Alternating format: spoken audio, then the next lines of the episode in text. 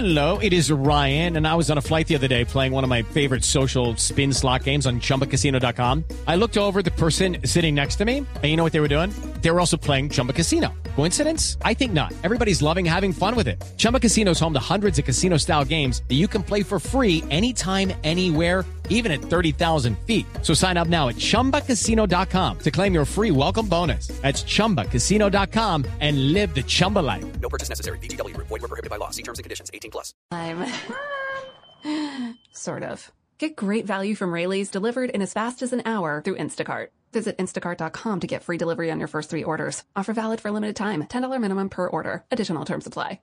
Suena a todo lo que quieras escuchar. Desde tu celular, tablet, computador o parlante inteligente. Donde quieras, cuando quieras. Llegó Boombox Podcast. Un mundo por escuchar. ¿Qué te suena hoy? Encuéntranos en boombox.com o en tu plataforma de audio favorita. Boombox. Esta es Blue Radio. En Bogotá, 89.9 FM. En Medellín, 97.9 FM. En Cali, 91.5 FM. En Barranquilla, 100.1 FM. En Bucaramanga, 960 AM. En Pereira y el norte del Valle, 89.2 FM. En Tunja, 103.1 FM. En Villavicencio, 96.3 FM. En Armenia, 89.2 FM. En norte de Santander, 97.7 FM, en Neiva 103.1 FM y en Córdoba 96.0 FM. También en bluradio.com. En Facebook, Blue Radio Colombia. A través de Twitter en arroba Blue Radio Co. Y en la señal de TDT.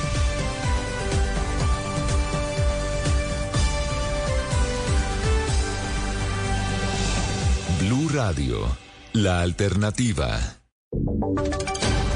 Voces y sonidos de Colombia y el mundo en Blue Radio y bluradio.com, porque la verdad es de todos.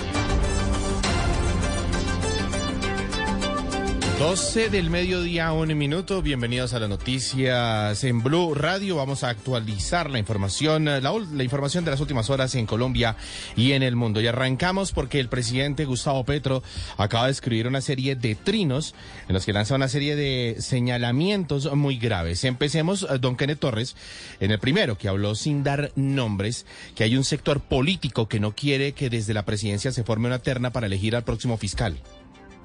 Mire, César, hay que decir que, pues, ante las recientes declaraciones del líder de las Autodefensas Unidas de Colombia, Salvatore Mancuso, ante la JEP, en las que dijo que Ecopetrol financió a las organizaciones armadas ilegales a finales de los años 90 y 2000, en el pasado, el presidente, pues, Gustavo Petro, empezó a pronunciarse esto, pues, en sus redes sociales. Inicialmente dice lo siguiente, que Ecopetrol permitiera financiar a los paramilitares con recursos públicos, hace que el paramilitarismo genocida haya sido financiado por el Estado colombiano. Fue el poder político el que usó usó el Estado para realizar una guerra contra la insurgencia a partir de matar sectores amplios de la ciudadanía colombiana. En ese mismo trino, el presidente de la República, Gustavo Petro, le, eh, la emprendió contra diferentes sectores políticos sin especificar cuál sería, al indicar que estos de, que de estos se están oponiendo a que este presente una terna para la próxima fiscalía en reemplazo de Francisco Barbosa. Dice lo siguiente, este poder político homicida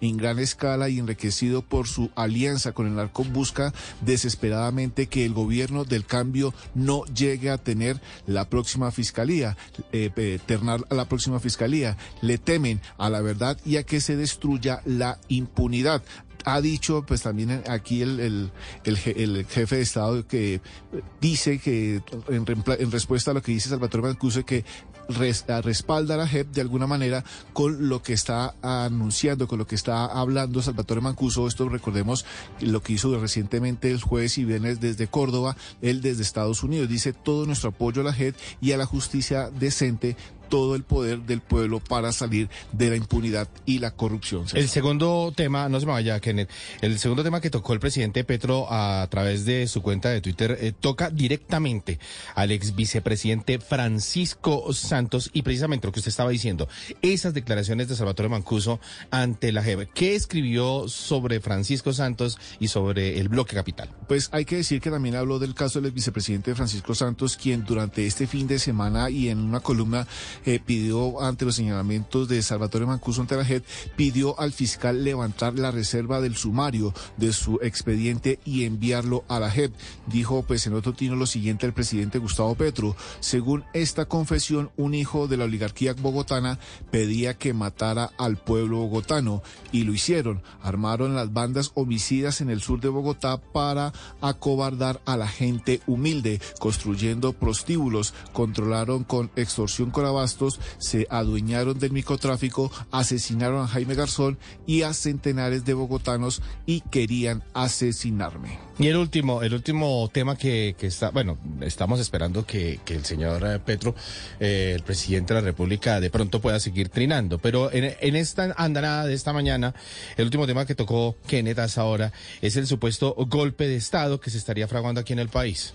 Sí, señor. Eh, un tercer trino que es bastante amplio dice que, pues, eh, ante lo ocurrido esta semana, recordemos que eh, salió un amplio número de militares retirados a las calles del país y se concentró específicamente en la Plaza de Bolívar y allí, pues, eh, hubo algo, hubo un pronunciamiento de un ex coronel diciendo que se estaría ¿De John Marulanda? Sí, exactamente, del ex coronel John Marulanda diciendo que se podría haber un golpe de Estado. Allí, pues, dice lo siguiente y también vuelve a hablar de esos grupos políticos que, eh, sin mencionar nombres, pero en este sí. O sea, no dice nombres de los grupos políticos. Exactamente, pero ya aquí dice política. lo siguiente, dice las palabras de Andrés Pastrana Ah. eh, pidiendo a sus socios expresidentes de derecha de América Latina que no apoyan al presidente Lazo en su defenestración por el Congreso de Ecuador, porque eso mismo se hará contra el presidente de izquierda en otros países y las reuniones para construir la conspiración llamada acero diludio muestran que no estamos ante las palabras de un loco. Dice además lo siguiente, sino ante una realidad. Los sectores políticos y empresariales untados hasta el cuello de dinero de cocaína y de la corrupción no quieren que el próximo fiscal eh, ternado por el gobierno acabe la corrupción. El camino es derribar al gobierno. Alistan los dineros para la comisión de acusaciones. Tratan de dividir al ejército para ver si los soldados que arriesgan sus vidas salvan los exoficiales retirados que eh, se ligaron al narcotráfico y al genocidio. Y además eh, retorna, recordemos que recientemente la cúpula de las fuerzas militares estuvo reunida con el presidente Gustavo Petro, esto pues aquí en la Escuela José María Córdoba, y recordó que el ejército está unido en la lucha contra las economías ilegales y contra la corrupción. Quieren la paz y la constitución. El pueblo ya está avisado, pues es lo que ha escrito en las horas de la mañana el presidente Gustavo Petro. En sus últimos trinos, bueno, antes teníamos 240 caracteres, ¿era? Sí, señor. Ok, ahora con las nuevas políticas eh, de Twitter, eh, ya un trino ya no es de 240 caracteres, sino que un trino ya puede ser hasta de 4000 caracteres. Por eso tan largos los trinos de hoy del presidente Gustavo Petro, que prácticamente en un trino es como si hubiera escrito unos seis o siete. Sí, señor. Ha escrito como una serie de siete, ocho trinos en los que pues ha hablado de eh, inicialmente eh, pues justificando o apoyando la JEP en algunos lados y por el otro lado eh, dice hablando él sobre un posible golpe de Estado y señalando algunos sectores políticos, eh, obviamente sin especificarlo, únicamente aparece allí el nombre de Andrés Pastrana. Vamos a esperar entonces que las reacciones también de los partidos políticos, a ver qué dicen a todos estas, estos trinos del presidente Gustavo Petro, que hace todos estos señalamientos, pero,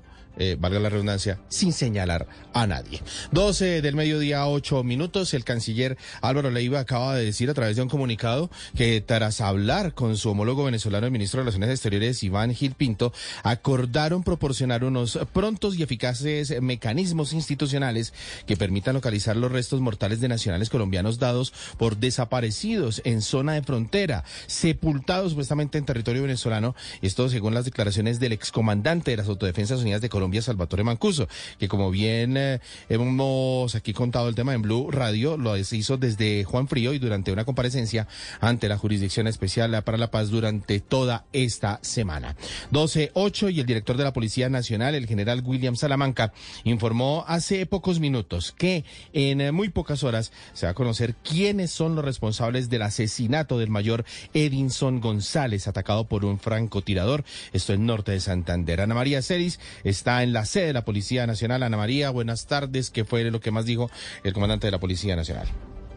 César, buenas tardes. Pues le cuento que esta mañana se llevó a cabo, se llevó a cabo la ceremonia de exequias del mayor Edinson González, que fue asesinado el pasado 11 de mayo en el Tarra por un francotirador. La familia de la víctima se reunió con el ministro de Defensa Iván Velázquez y el director de la Policía Nacional, el general William Salamanca. Miguel Ángel, sobrino del mayor asesinado, aseguró que ellos no entienden cómo un oficial con tantos años de trabajo y reconocimiento estaba en una zona como el Tarra sin condiciones mínimas de vida digna. A mi tío le quedaba... ¿Él se empezó a retirar o quería seguir? A mi tío le quedaba un mes, le quedaba un mes para, estar, para salir de allá eh, y le quedaban creo que tres años para pensionarse. Él era una persona muy alegre, muy, muy generosa en general, eh, se desvivía por su hija. Por su parte, el general Salamanca recalcó que están avanzando en la investigación y que pronto se van a conocer quiénes fueron los responsables de este crimen llevar una investigación con todos los elementos probatorios, es mejor dar un compás de espera. Lo que sí les puedo mencionar es que vamos a informar al país quién cometió ese asesinato en muy pocas horas. General, e informó que también asumieron un compromiso con la familia del mayor para brindarles acompañamiento, sobre todo a la hija, una niña pequeña que el día de hoy se despidió de su padre por cuenta de la guerra. En el reality de los colombianos cada ciclo será más desafiante. En este punto de la competencia cada alianza será muy importante. Cada decisión traerá una consecuencia. El trabajo en equipo significará estar un paso más cerca de la final. Desafío de Box. Lunes a viernes a las 8 de la noche por Caracol Televisión. Estás escuchando Blue Radio y bluradio.com.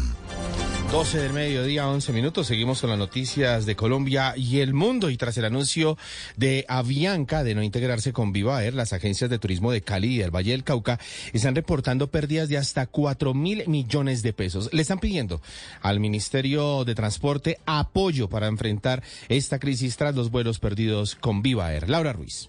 Así como los pasajeros y los empleados de Viva Air se vieron afectados tras el anuncio de Avianca de desistir de la integración con la aerolínea de Viva, que hace tres meses suspendió las operaciones en el país, también las agencias de viaje y turismo en el Valle del Cauca están denunciando pérdidas por encima de los 4 mil millones de pesos. Denuncian que han hecho todo tipo de reportes a la Aerocivil, el Ministerio de Transporte y a la Superintendencia de Industria y Comercio y hasta ahora ninguna entidad le responde ni por el dinero, ni por los viajes aplazados, ni por las cancelaciones que tuvieron hace tres meses y que ahorita se vuelven a dar tras este anuncio de Avianca. Luis Felipe Cárdenas es representante de las agencias de turismo en Cali. Una ayuda de manera urgente porque están en juego muchos empleos, no solo de las personas que laboramos en las agencias de turismo, sino también de las cadenas hoteleras, también de los restaurantes que dependen de estos clientes. Temen tener que despedir personal, cerrar las agencias o incluso cambiar de ciudad debido a las amenazas que han recibido por esta problemática. 12-12 y también las agencias de viaje en Medellín eh, perdieron la esperanza de recuperar el dinero y los asientos eh, que se fueron tras el cese de operaciones de la aerolínea Viva Air de bajo costo, por lo que ya están planeando acciones legales en su contra, Julián.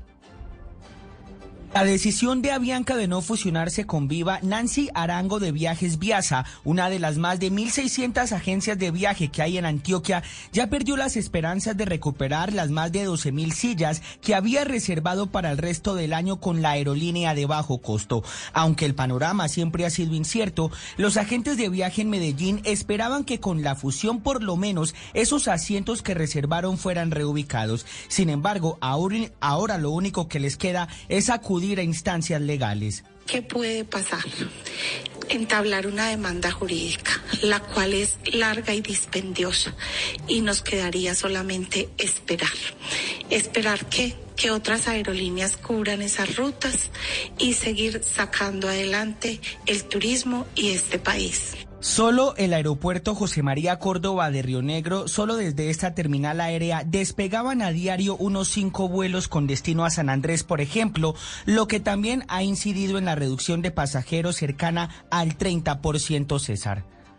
12, 14, cambiamos de tema porque es muy preocupante la situación que están enfrentando los ganaderos y los agricultores en la región Caribe ante la sequía que ha aumentado en las últimas semanas por las altas temperaturas. Desde hace ya varios días, Diana Comas, hemos estado reportando acá, la ola de calor es insoportable en toda la costa Caribe, tenemos algunas medidas que están eh, tomando en los colegios y ahora esto, la sequía, Diana.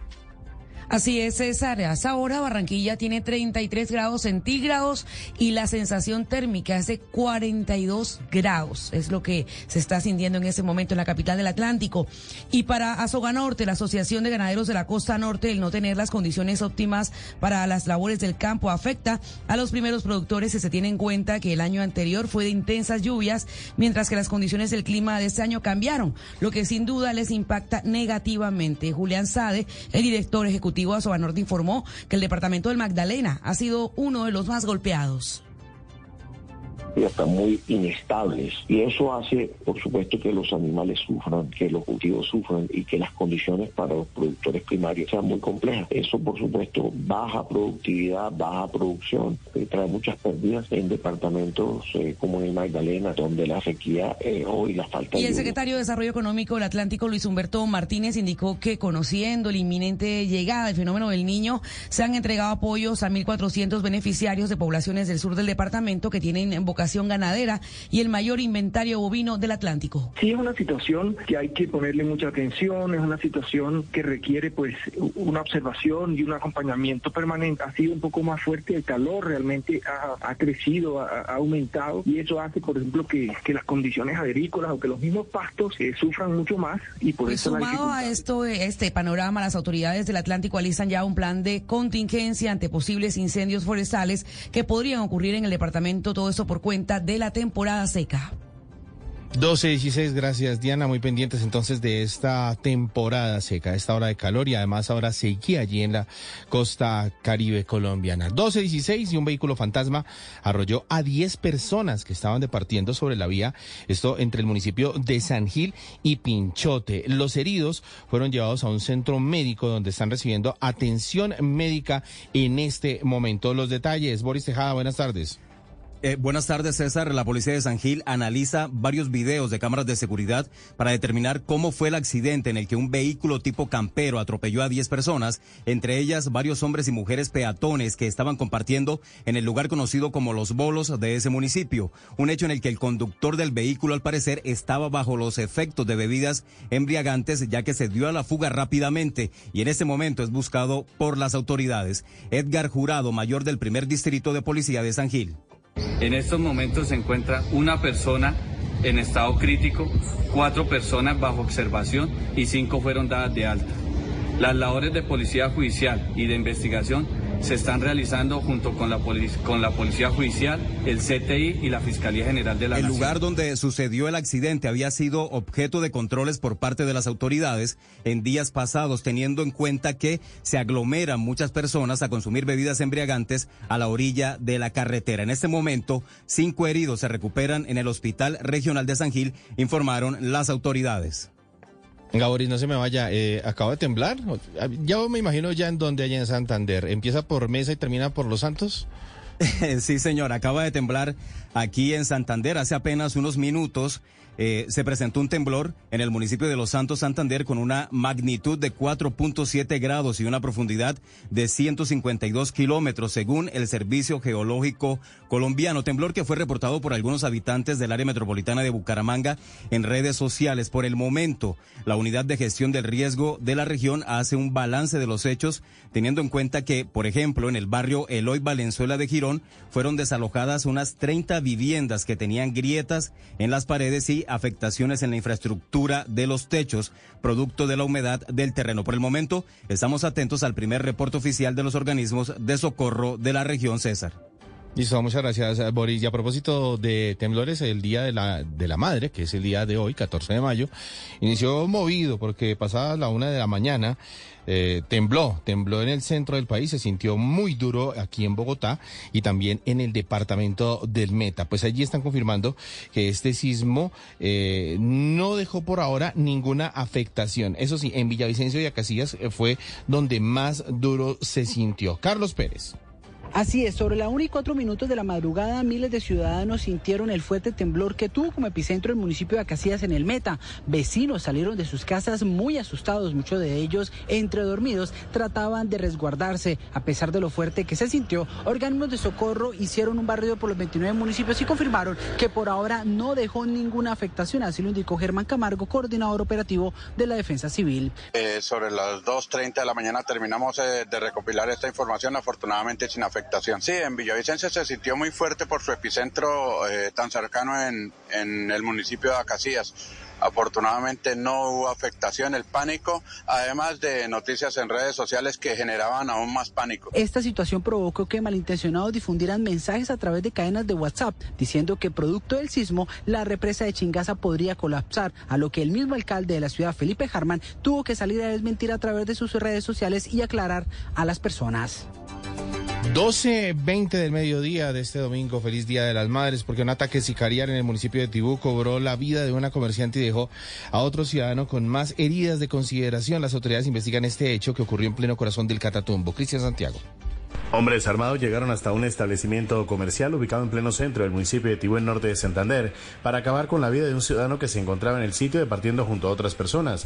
Tras ubicarlo, comenzaron a disparar y le causaron heridas a él y a la comerciante Lice Robles, reconocida en esa población por ser la propietaria de un taller de reparación y venta de motocicletas. Ambos heridos fueron llevados al hospital local, pero minutos más tarde falleció la comerciante. Entre tanto, la persona que estaba en la mira de los sicarios se recupera de las heridas. Las autoridades en esa población del Catatumbo investigan este lamentable hecho que interrumpió la tranquilidad en el municipio de Tibú. Martín. With two jobs, three kids, I've got a lot on my plate. So when I finally get a chance to put my feet up, I use Instacart to get my groceries delivered from Rayleigh's. Oh, and now I can even pay with EBT Snap. So I've got a little extra time. sort of. Get great value from Rayleigh's delivered in as fast as an hour through Instacart. Visit instacart.com to get free delivery on your first three orders. Offer valid for a limited time. $10 minimum per order. Additional terms apply. Esta es Blue Radio, la alternativa. 12.21 y a esta hora hablamos del Día de la Madre en términos económicos. Hoy se celebra, la gente está saliendo a almorzar. Eh, si van a salir a almorzar, tengan mucha paciencia si no hicieron algún tipo de reserva en los restaurantes porque siempre la fila es larga. Pero todo el mundo comprando los regalos para congraciarse con sus mamitas. Pablo Arango. Hola César, ¿qué tal? Muy buenas tardes y de una vez feliz Día de la Madre para todas esas oyentes que hasta ahora están conectadas con nosotros en Blue Radio. Efectivamente, después de Navidad y el Día de San Valentín y además amor y amistad, esta es una de las épocas donde más se venden todo tipo de productos a propósito del comercio que se activa del Día de la Madre. Hay que decir que hay recomendaciones especiales justamente por parte de ASO Bancaria a propósito de las transacciones que se hacen de manera virtual y las transacciones que se hacen a través de los bancos. Hay recomendaciones especiales. Nueve de cada diez colombianos se estima que hoy están comprando regalos para las madres. Escuchemos las recomendaciones de Jonathan Malagón de ASO Bancaria que son más seguras las aplicaciones que las páginas de los comercios. Segundo, que cuando estamos en la página de un comercio debemos digitar la dirección letra por letra y evitar los enlaces. Tercero, que no debemos darle clic a las promociones o a los mensajes sospechosos que nos lleguen a través de mensajes de texto. Y cuarto, no cargar las informaciones de nuestras tarjetas de crédito o de nuestras tarjetas débito, nuestros productos transaccionales, en las distintas páginas web donde estemos comprando algún... César, los comerciantes esperan que después de este fin de semana del Día de la Madre se recuperen un poco de las crisis económicas que se han dado por parte de la pandemia, pero también por la recesión de los últimos meses. En noticias del mundo, Argentina ya está preparando un conjunto de medidas de emergencia, incluyendo una subida de su tasa de interés, clave en 600 puntos básicos hasta el 97%, y esta decisión va a ocurrir el lunes, mañana, ya que la inflación se está descontrolando en la carrera hacia las elecciones presidenciales. Habrá elecciones presidenciales el próximo octubre y si alguien no alcanza la mayoría, alguno de los candidatos, pues habrá una segunda vuelta. Esto lo está confirmando el Ministerio de Economía y el Banco Central argentino.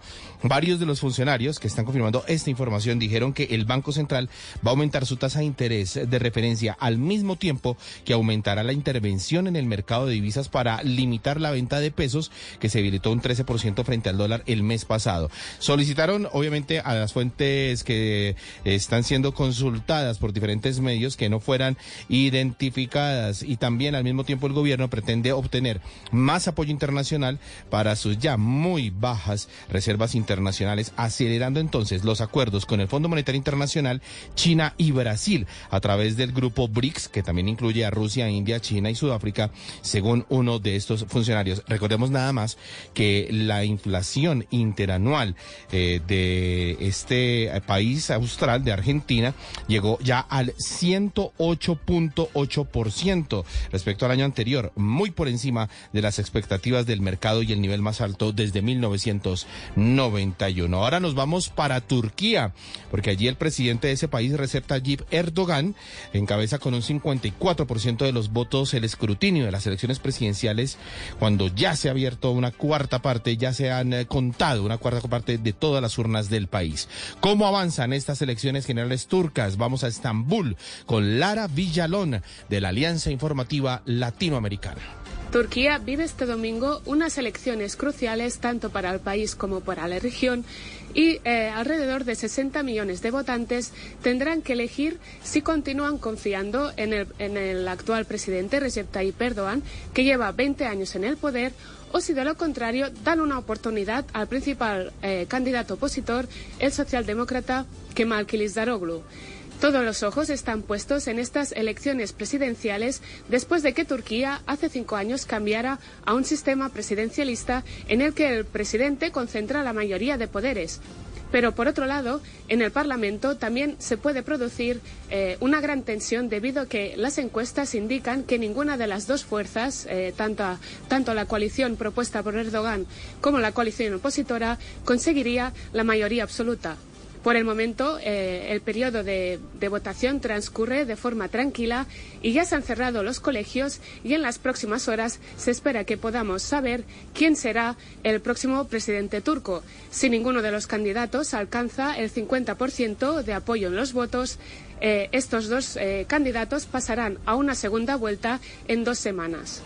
Desde Estambul, para la Alianza Informativa Latinoamericana, Lara Villalón.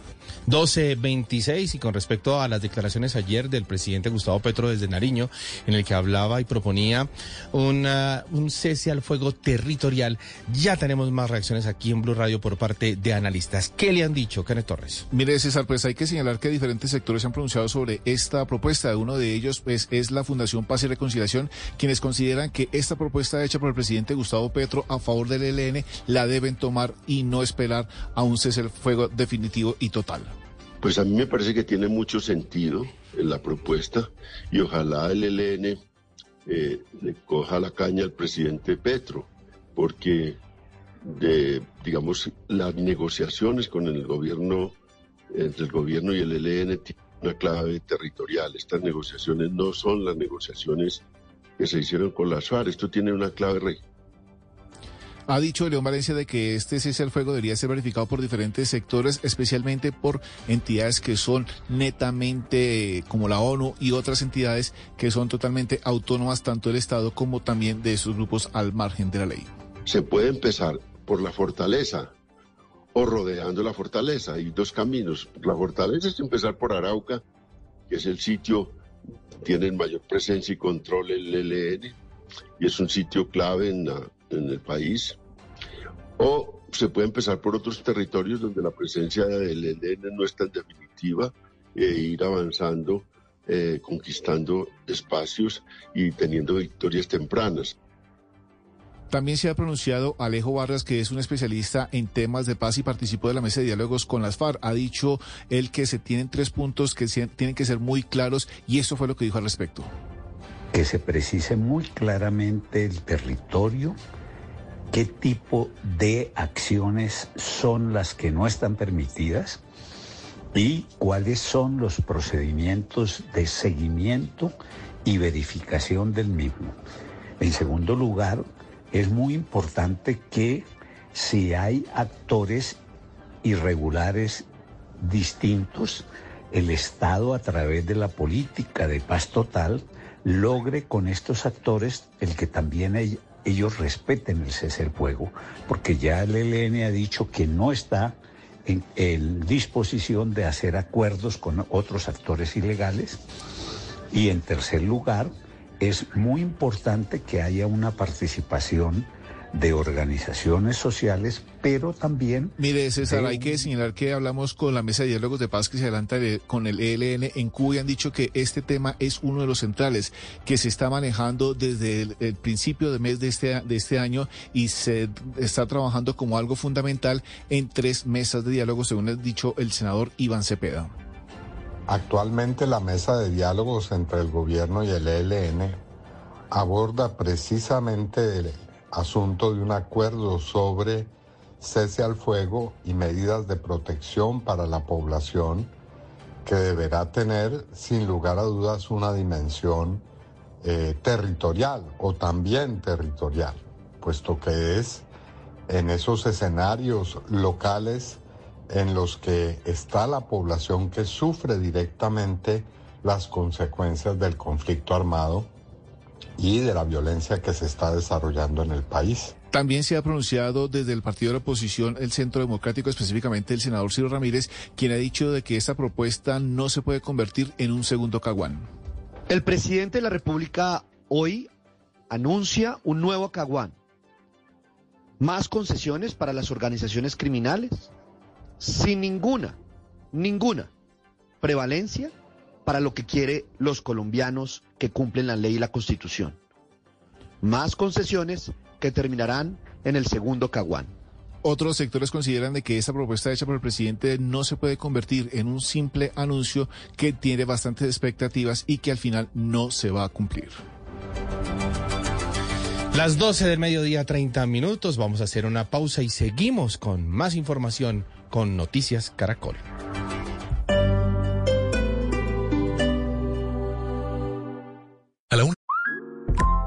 Two jobs, three kids, I've got a lot on my plate. So when I finally get a chance to put my feet up,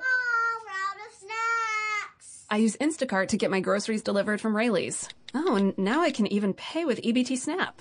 So I've got a little extra time.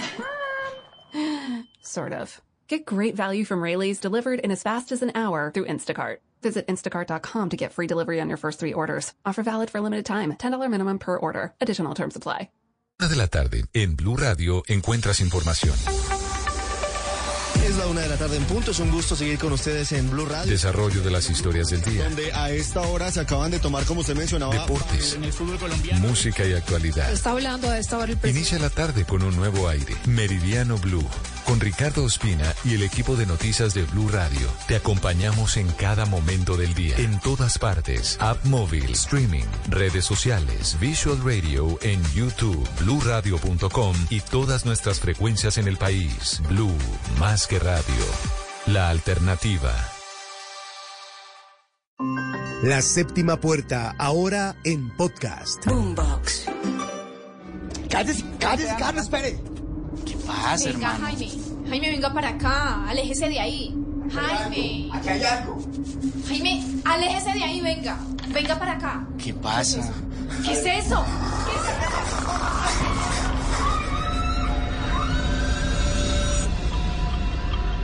Cruza la séptima puerta y descubre sus secretos más oscuros con una nueva historia de terror y suspenso en boombox.com y todas las plataformas de audio.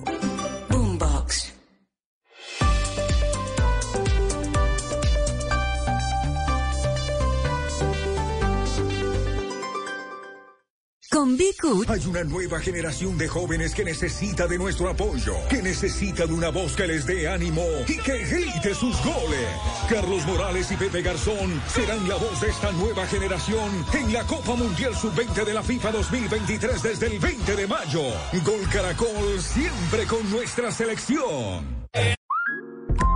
With two jobs, three kids, I've got a lot on my plate. So when I finally get a chance to put my feet up. I use Instacart to get my groceries delivered from Rayleigh's. Oh, and now I can even pay with EBT Snap. So I've got a little extra time. sort of. Get great value from Rayleigh's delivered in as fast as an hour through Instacart. Visit instacart.com to get free delivery on your first three orders. Offer valid for limited time. $10 minimum per order. Additional terms apply. continuación, en Blue Radio, nos conectamos con Caracol Televisión para escuchar las noticias de Colombia y el mundo. Emisión del mediodía.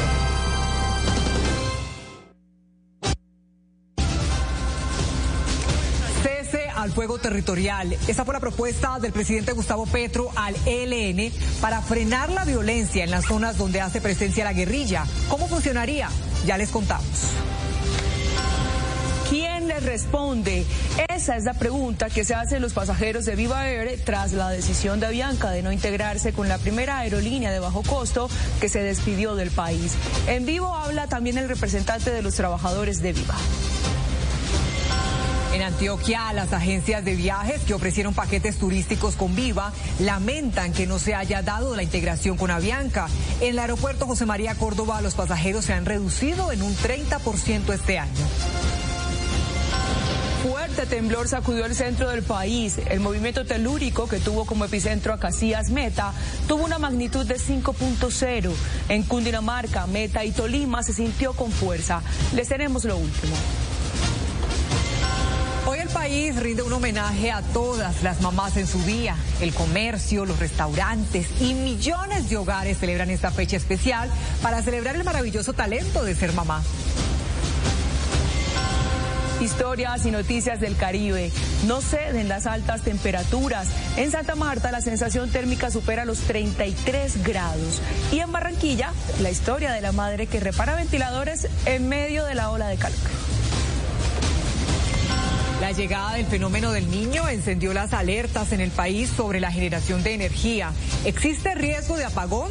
Ya les contamos cuál es la situación de los embalses y lo que dice el sector energético. El Pacífico es noticia.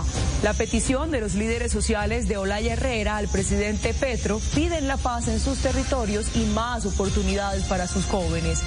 Y en Cali extreman medidas de seguridad por el partido de esta tarde América 11 Caldas. Turquía decide su futuro. Las urnas cerraron en unas elecciones que podrían poner fin a dos décadas en el poder del presidente Recep Tayyip Erdogan. Y en el Día de la Madre, la historia de dos mujeres estadounidenses, madre e hija, que pilotearon juntas un vuelo internacional. La sorpresa a un soldado que presta el servicio militar en Sumapaz.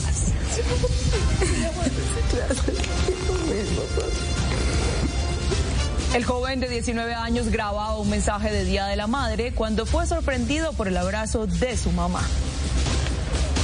En deportes, por un segundo. Aquí está ganando. Ganó por un segundo. Tremenda batalla hoy en la contrarreloj. Rengo le quitó a Thomas la etapa y volvió a vestirse de rosa. Rigo fue el mejor colombiano. El Giro de Italia por Caracol Sports. Pasando por las zarzuelas, los boleros y la ranchera Plácido Domingo y la Filarmónica de Medellín le regalaron a Envigado una noche especial. Actrices y cantantes compartieron con sus seguidores cómo celebran este Día de la Madre. Todos los que quieren que bailen a mi alrededor. Esto y más aquí en Show Caracol, nos vemos.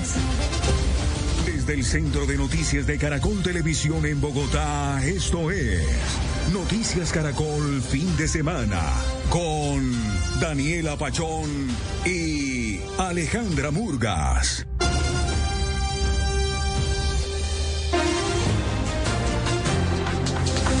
Buenas tardes. A esta hora es noticia dos fuertes temblores en el país. El más reciente en Santander.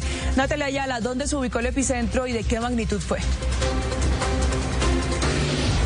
Alejandra. Buenas tardes. Se, se, registró en el municipio de Los Santos, Santander. Esto queda a hora y media de Bucaramanga. Según el reporte del Servicio Geológico Colombiano, fue a las 11 y 43 de la mañana. Se sintió en todo el área metropolitana bastante fuerte. Tuvo una magnitud de 4.7 con una profundidad de 153 kilómetros, bastante profundo. Y por eso, pues según las autoridades, no habría dejado afectaciones. Ya los organismos de socorro están haciendo un barrido por los 87 municipios que tiene Santander para conocer si se registró algún evento, pero de momento, dicen las autoridades, no hay ningún reporte en redes sociales. Los internautas, los bumangueses reportaron que fue bastante fuerte este sismo y que también se alcanzó a sentir en el departamento de Boyacá, en ciudades como Paipa y Duitama. Natalie, y otro sismo que se registró fue el de esta madrugada en el departamento del Meta. Carlos Pérez, ¿cuál es el reporte de las autoridades? Hola, muy buenas tardes. El último reporte que entregaron las autoridades eh, fue luego de realizar un barrido por los 29 municipios del departamento del Meta y lograron confirmar que hasta el momento no hay afectaciones estructurales ni de vidas humanas. Esto luego del sismo que se registró esta madrugada a la 1 y 4 de la mañana y fue de una magnitud de 5.0. En videos de seguridad quedó registrado cómo se sacudió la tierra en ese momento, moviendo postes de luz, cables de energía, de telefonía y también moviendo vehículos que a esa hora estaban parqueados a las afueras de las casas en los barrios de Villavicencio y también del municipio de Acacías. Veamos cómo reaccionaron las personas ante esta situación. Yo estaba durmiendo, me paré lo más pronto, pensé que de pronto la casa se podía caer, se pensé en grietas, en fisuras y en el momento que yo corrí, pensé inmediatamente en una nueva réplica. Fue para mí algo muy fuerte. La niña fue la que me dijo, se despertó, fue la que me dijo que había sentido el temblor fuerte. De acuerdo con el Servicio Geológico Colombiano, el de esta madrugada fue un sismo relativamente superficial. Esto dijo el director técnico de Geoamenazas, John Macairo, a Noticias Caracol. El día de hoy, 14 de mayo, a la 1.04 de la mañana ocurrió un sismo de magnitud 5.0 localizado en el municipio de Acacías Meta, no necesariamente en la cabecera municipal, pero sí en la jurisdicción de este municipio, con una profundidad superficial, es decir, menor a 30 kilómetros. Hasta ahora, pues no, no, ha habido como noticias de, de, de impacto importante sobre el sismo, aunque fue relativamente superficial. Esta situación, por supuesto, ha puesto en alerta a las autoridades y los organismos de socorro en el departamento del Meta y a esta hora realizan otro barrido por los municipios más apartados del departamento para poder corroborar que nos hayan presentado afectaciones. Noticia en desarrollo en Noticias Caracol. En las últimas horas, el presidente Gustavo Petro desde Nariño le hizo una propuesta a la guerrilla del ELN de un cese al fuego, pero regional. María Camila Delgado, ¿en qué consiste esa propuesta del presidente? Buenas tardes, Alejandra y televidente. Pues básicamente es no ser tan ambicioso con la idea de un cese al fuego bilateral con la guerrilla del ELN a nivel nacional, sino que se pacte poco a poco, región por región, territorio por territorio. Consultamos a varios expertos y ellos dicen que sí es una buena idea esta la que plantea el mandatario de los colombianos, pero que tal vez no se inicie por Nariño, como lo dijo el presidente Petro, sino tal vez por otros territorios como el norte de Santander y Arauca. El presidente Gustavo Petro reconoció que proponerle a la guerrilla del ELN un alto al fuego en todo el país no fue la mejor de sus propuestas. Y que podemos comenzar no en la idea nacional, como lo propuse en diciembre, compleja, difícil, muy inestable, muy peligrosa sino en la idea territorial regional. Poniendo sobre la mesa que se bajen los fusiles, pero en ciertos territorios, región por región. El cese al fuego puede ser territorial. Podemos escoger una región concreta, ponerle los límites de la no agresión y comenzar a hacerla expandir en el espacio colombiano a través del tiempo en la medida en que vayamos aprendiendo y consolidando los, las primeras regiones de cese al fuego. Escojamos una. Nariño podría ser, no la impongo. Una propuesta que se dio justo después de que la guerrilla le reclamara al presidente a través de este comunicado de no cumplir con lo que ya se acordó en la mesa de negociación de México, pues dice el ELN, el presidente les irrespeta y estigmatiza. Expertos opinan de esta nueva página que propone el mandatario. Tiene mucho sentido la propuesta del presidente Gustavo Petro de hacer unos ceses bilaterales de fuego en las regiones con el ELN.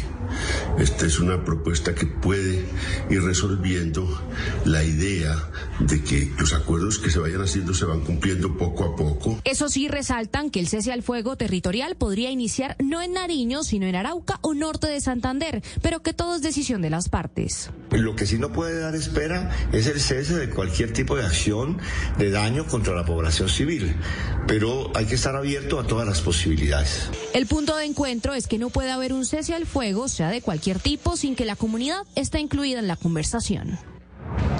Se espera que haya una respuesta de la guerrilla del ELN frente a los pronunciamientos del presidente Gustavo Petro. Asimismo, lo dio a conocer hace minutos Antonio García, el máximo comandante de esta guerrilla, quien acaba de decir a través de su cuenta de Twitter, las declaraciones del presidente Petro son delicadas. Habrá un pronunciamiento del Comando Central. El camino hacia la paz es un asunto serio. María Camila y líderes de la costa pacífica nariñense están a la expectativa de que se pueda dar un cese al fuego en su territorio. Dicen que eso le devolvería la tranquilidad a la región que ha sido muy golpeada por la violencia.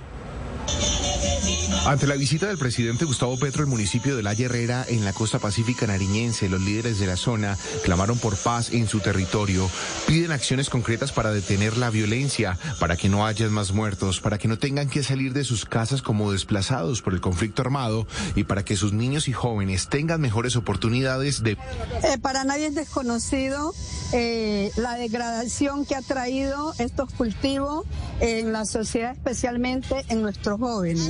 Eh, de hecho, eh, han cogido malos caminos, eh, muchos muertos y, y, mucha deserción escolar. Muchos de nuestros derechos de nuestros niños se pueden ver y de nuestras familias se pueden ver afectados con el cultivo ilícito en nuestro municipio, pues hablamos de también falta de educación, falta de progreso económico que afecta indiscriminadamente a nuestras familias. Las tierras fértiles de la zona son un aliciente para que las comunidades con apoyo del gobierno nacional realicen proyectos lícitos y así puedan trabajar los campos para su sustento. Aquí hay que pensar en transformación, en agroindustrialización y cómo sacarla de nuestro, de nuestro municipio. Aquí nosotros tenemos que buscar unos productos, aunque con menor valor agregado, pero que le compitan en un gran porcentaje a los cultivos de uso ilícito. Podamos ver cómo ocupar a nuestros jóvenes y que puedan tener esas proyecciones de futuro, que tengan la facilidad de, de empleo, que tengan la facilidad de capacitarse, estudiarse, para poder ellos mañana día ser unas personas de bien. Las comunidades de la costa pacífica nariñense han sufrido por muchos años las atrocidades de la guerra. Hoy están a la expectativa sobre el anuncio del gobierno nacional que está en busca de un cese al fuego regional. Precisamente la propuesta de cese al fuego regional ya genera reacciones. Algunos ex negociadores de paz explicaron las implicaciones de esta propuesta del presidente Gustavo Petro. Estoy convencido de que ese tipo de cese de fuegos improvisados, sin reglas claras, sin concentración de tropas, sin separación de fuerzas, son prácticamente imposibles. Es ambiguo, ese no es preciso, no se conocen las reglas y además es un cese de fuego para qué? Para que el narcotráfico siga creciendo. Esto puede funcionar, pero no hay certeza de que el ELN lo acepte. Da la impresión que se está exagerando los trinos y las comunicaciones públicas. Puede ser muy complejo tratar de eh, imponer ya no la región, sino un cese en Nariño, porque lo que puede llevar esto es que los otros grupos reaccionen de manera muy negativa. Ahí hay una disputa eh, tanto por zonas de cultivo como por otras economías ilegales, pero al mismo tiempo tiene un, un gran reto y es que se le está enredando la agenda con el ELN. El acuerdo de México no es claro. El cese al fuego crea un marco de protección de las comunidades que es necesario. Hay que leerlo en clave de protección. En tercer lugar, porque el cese al fuego crea el acceso humanitario a territorios donde ha sido hasta ahora muy difícil por las confrontaciones. 1241. Avianca renunció a la integración con Viva Air porque al revisar los condicionamientos de la aeronáutica civil, la unión no era rentable ni sostenible. Viva dice que es un desenlace que destruyó la empresa. María Antonia Calle, usted está en el aeropuerto del Dorado. ¿Qué deben hacer las personas que tenían vuelos programados con Viva? Llegamos a hacer el paso a paso y si usted está afectado por Viva o por Ultra, también entran los afectados por esta aerolínea, debe encontrar estos counters que están en varios aeropuertos del país. Avianca destinado más de 56 para ayudar a las personas afectadas y tienen dos opciones. La primera es que le dan ofertas especiales, pero también le puede salir gratis su reacomodación, pero solo si hay disponibilidad. Pero en esta fila que en el momento está algo vacía, nos dicen que Avianca les está dando el tiquete de ida, pero no el de regreso. Y es que muy importante, usted no puede salir del país sin tener confirmado ese tiquete que reserve la llegada a Colombia. También a San Andrés por el control ocupacional. Avianca, para evitar toda esta crisis aérea que está en turbulencia, hace dos meses prometió generar empleo y también ayudar a estos pasajeros hasta el 31 de mayo. Los que tienen tiquetes después del primero de junio, las vacaciones de fin de año, están esperando. Vean el paso a paso. Viva Air salió del radar. Ayer fue su último adiós. Así hoy Viva deja de pintar de amarillo los cielos de Colombia, se despide del país. Dieron las gracias por lo que llaman un gran vuelo, pero a 500 mil pasajeros los terminó dejando el avión. 500 mil personas afectadas que quedaron con los tiquetes comprados. Nos tomó como un balde de agua fría, de agua helada. Teníamos todo pronto, todo pago y, y bueno, no sabíamos qué hacer. Y llegamos ayer con la incertidumbre esta de que nos devolverían los vuelos, no nos devolverían, compraríamos de nuevo. Álvaro viajó con su familia para conocer Colombia. Tenían toda una gira. Eh, soy uruguayo, eh, habíamos reservado con tiempo vuelos de 21 pasajes, vuelos de Bogotá a San Andrés, de San Andrés a um, Cartagena, Cartagena a Medellín y Medellín de vuelta a Bogotá. Por viva, 21 pasajes. Ahora muchos se hacen la misma pregunta. ¿Qué hago si tenía tiquetes con Viva o con Ultra? Si usted tenía vuelos programados desde hoy hasta el 31 de mayo, puede acercarse a estos counters de Avianca y ellos le dan dos opciones. El primero es que lo reubican gratis solo si hay disponibilidad y el segundo es que le dan tarifas especiales. Pero ¿qué pasa si usted tiene un viaje programado el de mitad de año después del primero de junio? Mejor esperar porque esta es la respuesta de Viva. La aerolínea se encuentra definiendo las rutas de acción a seguir, las cuales serán oportunamente informadas a la opinión pública y a públicos de interés de la compañía. Hasta ahora Bianca ha transportado 160 mil pasajeros, pero ojo con lo siguiente, aunque ellos reubican gratis un día antes, usted no puede viajar a otros países o a San Andrés sin tener confirmado un vuelo de regreso. Por este motivo, muchos pasajeros deben comprar otro vuelo. Pero pues hoy vengo y me dicen que no me pueden ayudar con el tiquete de regreso porque tengo que comprar, tener sí o sí, comprarlo con ellos o comprarlo en otra aerolínea para que me puedan reubicar. Si no, no se pueden reubicar. Ya tengo lo de los hoteles, todo. Avianca desistió a la idea de integrarse con Viva por tres razones. Poca flexibilidad regulatoria, el cambio de Viva en los últimos nueve meses y la negación a su propuesta de volver el 75% de los slots en el Dorado. En otras palabras, no tendrían suficiente tiempo de operación para hacer despegar a una aerolínea en crisis. Mientras tanto, en Antioquia, varias agencias de viajes no saben cómo responderles a sus compradores. El aeropuerto José María Córdoba, desde donde salían varios de los vuelos de Viva, también resultó afectado. Erika Zapata, ¿cuál es la situación? Saludo desde el aeropuerto José María Córdoba. Esto es el municipio de Río Negro, oriente del departamento, más o menos a una hora de Medellín. La situación está muy maluca. Hay una reducción de pasajeros del 30% a comparación del año pasado.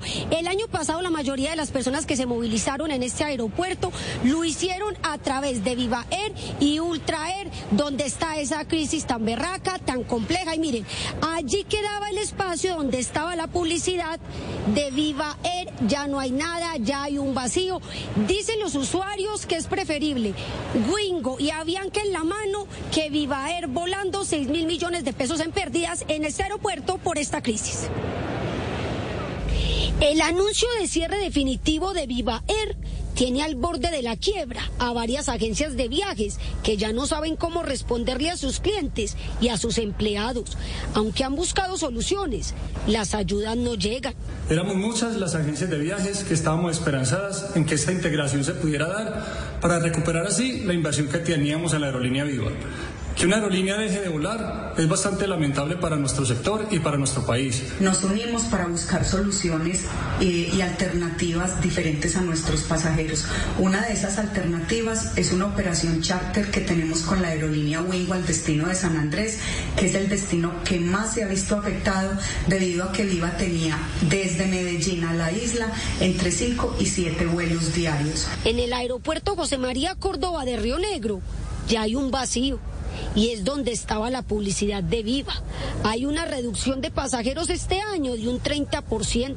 Ya no llegan personas buscando vuelos con Viva, sino replanteándose con qué aerolínea nueva pueden viajar. Muy mal hecho porque si son empresas colombianas deberían tener como algún contacto desde hace días para fusionarse, ¿cierto? Por el bien del país. El modelo low cost o de bajo costo en Colombia pierde credibilidad y pierde confianza ante el público, ante los pasajeros, debido a que Viva fue la primera aerolínea low cost que operó en nuestro país. Algunas agencias de turismo aseguran que ya tienen claro qué van a hacer en los próximos días para poner a volar la dificultad. ¿Qué sigue de aquí en adelante? Y si Viva entra en una liquidación, ya iríamos a un proceso jurídico y ese proceso jurídico, ¿qué pasaría? Esperar. Entrar en proceso de liquidación, donde debe cumplir en primera medida con las acreencias laborales y tributarias y en segunda medida con las acreencias a todos los usuarios y consumidores en medio de tantas preguntas, lo claro hasta el momento es que ya nadie empacará maletas para viajar por Viva Air, una de las aerolíneas más económicas del país y que tenía su sede principal en el aeropuerto José María Córdoba. Las experiencias de quienes la prefirieron en algún momento son lo único que queda. Ya lo escuchaban en el informe de Erika Zapata. Viva Air fue la primera aerolínea de bajo costo de Colombia. Pero veamos cuál era su posición en el mercado aéreo. Con 21 aviones tenían 47 rutas y llegaban a 26 destinos. Aterrizaban y despegaban en países como Estados Unidos, México, República Dominicana, Perú, Argentina, Brasil y pues claramente Colombia. Además, Viva Air tenía 16 rutas que solo ellos hacían como desde San Andrés, Armenia, Bucaramanga y Pereira, también de Armenia a Cartagena y Medellín o de Cartagena a Cúcuta y Neiva, entre otros. Y si hablamos de vuelos internacionales, tenían vuelos directos a Buenos, de Buenos Aires o Sao Paulo a Medellín. Pero veamos también en materia de empleo cómo está el panorama, la cantidad de empleo que generaban. Estamos hablando entonces que antes del 27 de febrero fue la fecha en la que ellos suspendieron operaciones, tenían alrededor de 5 mil trabajadores. Y ayer precisamente con la noticia se despidieron los últimos 800 empleados. Pero vamos a hablar un poco del panorama porque son precisamente estos empleados los también grandes afectados en esa situación que ya comienzan a buscar también alternativas para poderle hacer frente a este difícil panorama. Pero para hablar precisamente sobre las acciones que ya comienzan a tomar esos empleados, nos conectamos hasta ahora con Carlos Roncancio, quien es asesor legal de trabajadores aéreos de Colombia, a quien le damos la bienvenida a Noticias Caracol. Buenas tardes, Daniela, Alejandra, televidentes, un saludo especial. Queremos, Carlos, entrar a especificar entonces cuántos son los trabajadores afectados que trabajaban de manera directa y que se beneficiaban también de manera indirecta y qué va a pasar con ellos. Directamente trabajaban 1.250 trabajadores cuando empezó la crisis de la compañía Viva. Alrededor de 800, 850 trabajadores en la actualidad están pagos por Viva. De manera indirecta, alrededor de 4.000 trabajadores prestaban sus servicios también esta compañía, con lo cual estamos hablando más o menos de 5.000 familias afectadas. ¿Y en qué condiciones, señor Roncancio, han estado durante este cese, durante este tiempo de cese de operaciones? ¿Cómo están los empleados? Bueno, tan pronto la compañía eh, cesó sus operaciones, eh, la empresa le reconocía y pagaba a sus trabajadores que se mantenían en ella una suma básica para su sostenimiento personal y familiar. Otros trabajadores buscaron rumbos distintos para buscar una mejor suerte, porque la incertidumbre si la compañía salía a volar era tremendamente incierta. Carlos, ¿y qué acciones se me van a tomar ahora para poder hacerle frente a este cierre definitivo? Bueno, los trabajadores y particularmente las organizaciones sindicales ACAP y Sintratap estamos reunidos haciendo un diagnóstico de la situación y evaluando las alternativas jurídicas con las que cuentan los trabajadores para defender los derechos laborales que prácticamente quedaron regados en el camino. Particularmente eh, las compañías, eh, tanto Viva como Avianca, habían demostrado a la opinión pública y particularmente a la aeronáutica civil la intención de integrarse y dado como lo conocemos públicamente los condicionamientos que no permiten eh, prender nuevamente la compañía y lograr su sostenibilidad, pues los trabajadores van a evaluar ese procedimiento para revisar si en efecto hay un grado de responsabilidad de las autoridades encargadas de la toma de esas decisiones para buscar eh, un nivel de indemnizaciones o reconocimiento de los perjuicios que a hoy se han causado y que en el futuro pueda llegar a causarle a los trabajadores y sus familias. Ahora, y para salvar algunos de esos empleos que han hecho, por ejemplo, han establecido contacto tal vez con otras aerolíneas como Avianca u otras. En efecto, eh, Avianca ha hecho público su intención de contratar a algunos trabajadores de Viva. En el comunicado del día de ayer deja eh, públicamente esa intención. Sin embargo, también la compañía, y es muy importante aclarar esto, dependiendo su crecimiento, dependiendo las necesidades operacionales, desde luego van a necesitar una serie de trabajadores para incorporarlos a su nómina. Por supuesto que los trabajadores de Viva, como lo ha manifestado el CEO de la compañía, eh, tendría una situación prioritaria, por decirlo de alguna manera, para vincularlo, pero desde luego dependiendo del crecimiento y las necesidades operacionales de Avianca para esta contratación. En este caso, ¿quiénes serían los que se beneficiarían? Por ejemplo, ¿los trabajadores directos o también están incluyendo a los trabajadores indirectos? De acuerdo a las necesidades operacionales de la compañía, seguramente las posiciones que van a necesitar y van a requerir harán una evaluación de cuáles son esos trabajadores de acuerdo a sus competencias, eh, habilitaciones técnicas en determinado momento, hablando un poco de pilotos, auxiliares de vuelo y técnicos, eh, los van vinculando. Eh, pero hay aquí un tema muy especial, y los trabajadores que hoy quedan prácticamente a la deriva de la compañía viva, hay muchos que son mujeres embarazadas, mujeres cabeza de familia, trabajadores enfermos, mujeres y hombres, con lo cual estas personas están en una grave incertidumbre, no es tremendamente incierto, porque difícilmente una compañía los va a contratar dada su condición de salud. Pues el señor Carlos Roncancio, asesor legal de trabajadores aéreos de Colombia, le agradecemos su tiempo para ayudarnos a entender lo que está pasando con los trabajadores de Viva. Gracias por su tiempo. Con mucho gusto, Daniela y Alejandra, y un saludo muy especial a todas las mujeres del país hoy en su día y particularmente a las trabajadoras de Viva. Vamos a hacer todos los esfuerzos para honrar sus derechos.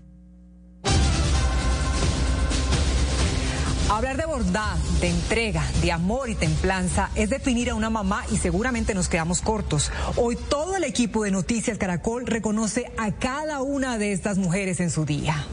En esa pantalla está la representación de millones de mamás que anónimamente trabajan por sus hijos, por sus familias, que en silencio desempeñan su trabajo honrando la vida. Ser mamá, las que una relación biológica es una actitud de vida. Hoy ustedes, mamás, son la noticia, son nuestra noticia. y millones de personas justamente se reúnen para celebrar el Día de la Madre en Colombia en medio de reconocimientos, de regalos, de invitaciones para ellas. El comercio, sin duda alguna, es uno de los sectores más beneficiados con esta fecha. Y para ver justamente cómo avanzan esos homenajes en el país, comenzamos en la capital con Nicole Buitrago. Cuéntanos cómo se está celebrando esta fecha y dónde está. Daniela, primero un feliz día para usted y para todas las mamitas de nuestro país. Y ahora sí les cuento, pues básicamente la fecha avanza de manera muy especial. Todos los colombianos llevan esta fecha en su corazón y por eso el 85% de ellos han manifestado que buscan celebrarlo. Voy a mostrarles un poquito cómo está el panorama aquí en uno de los centros comerciales de la ciudad de, Bogotá, en el centro comercial Plaza Central, porque precisamente es el propósito de las familias regalar momentos, hacer que la familia se una en un restaurante, buscar un buen plato de comida para que puedan celebrar todos en familia. Y por eso estamos viendo largas filas en plena hora de almuerzo, también algunas familias que ya lograron ingresar a ciertos restaurantes. Y este es el panorama y también una de las primeras alternativas para las familias colombianas. Como segunda alternativa también está regalar algún detalle, un detalle material, ropa, también accesorios, equipos tecnológicos, entre otros, según lo ha dicho FENALCO, pero este también es un impacto directo y muy positivo para el comercio. Hicimos un recorrido y esto fue lo que encontramos. No es un domingo común, es sin duda una de las fechas más especiales para los colombianos, una celebración que guardan en el corazón millones de familias, el día para conmemorar a las mamás, para reconocer su esfuerzo, entereza, dedicación y amor puro. Desde temprano ese es el propósito de hijos, esposos y nietos, llevar el mejor detalle. ¿Por qué flores? ¿Qué representan? Las flores rojas me parecen muy importantes, ese amor que nos brindan las madres, eh, la fortaleza de ellas, el amor, la comprensión. Y en este día no pueden faltar las flores. Para muchos son sinónimo de ese amor que por años han recibido por parte de ese ser que les dio la vida. Y para el país esto representa un impulso significativo para todo el sector floricultor, al ser Colombia un referente en exportación. Según ProColombia, al año el país logra exportar más de 300 mil toneladas de flores, que también reciben un toque de amor por parte de los floricultores que en esta fecha le ponen alma y corazón a sus arreglos. ¿Qué debe llevar un buen ramo? Ante todo, una buena calidad de flor. Y en cuanto al tiempo, por ahí 20 minuticos, dependiendo del arreglo. Hay unos más complicados que otros. ¿Y una pizca de sentimiento por ahí?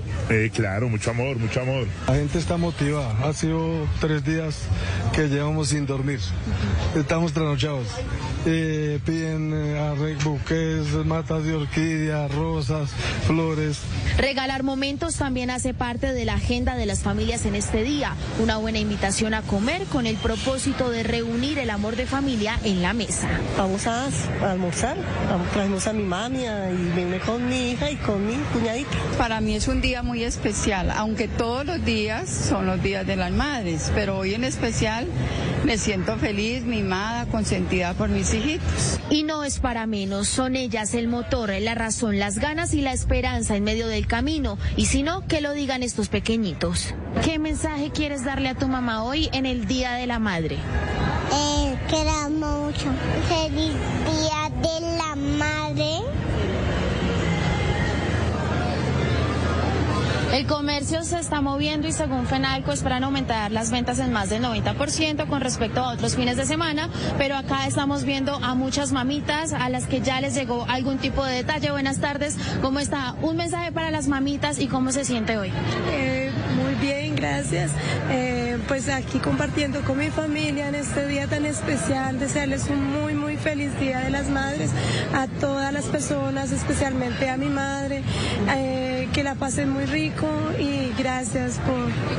Bueno, vemos la felicidad a ella, ya le dieron su rosa, está a punto de entrar al restaurante y yo me despido con el mensaje para todas las mamás, las que hacen parte de mi familia y en general para todas un feliz día y que Dios las bendiga.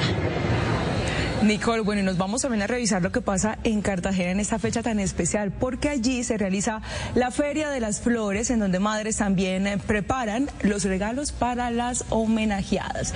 Yesenia Carrillo, ¿cuál es la flor que más están buscando para las mamás? Alejandra, buenas tardes. Aquí estamos en el Centro Histórico de Cartagena en esta Feria de las Flores. Mire, esta, la rosa roja, es la más buscada. Y lo que nos están contando los floristas que amanecieron aquí en este lugar es que en lo corrido de la madrugada y en lo que va de la mañana ya han vendido cada uno más de 300 rosas rojas. Aquí están preparando diferentes arreglos para que lleguen a las casas y a los corazones de las mamitas cartageneras. El olor a rosas, margaritas y acacias deleitan a quienes llegan al tradicional Parque de las Flores de Cartagena. Desde temprano, cientos de personas están en busca del arreglo perfecto para mamá. Las flores son representan la feminidad, el amor que les tenemos a nuestras madres. Aurora Romero, quien hace 30 años trabaja en este lugar, lleva varios días preparándose para tener listas las flores que terminarán alegrando a una mamita.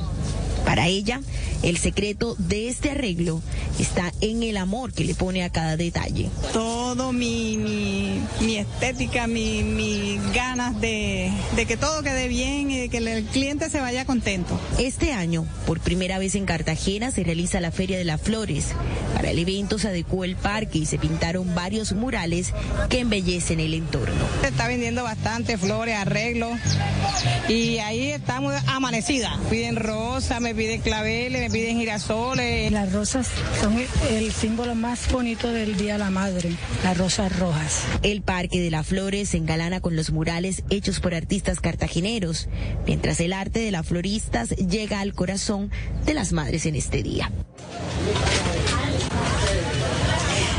Cientos de cartageneros que están aquí tratando de buscar un regalo para las mamitas. Una vez me despido porque ya yo también estoy tratando de escoger mi regalo para llevarle a la mamá. Estará abierta hasta las 8 de la noche, así que si aún no han definido qué le van a regalar a las mamás, la invitación es que se acerquen aquí al Parque de las Flores.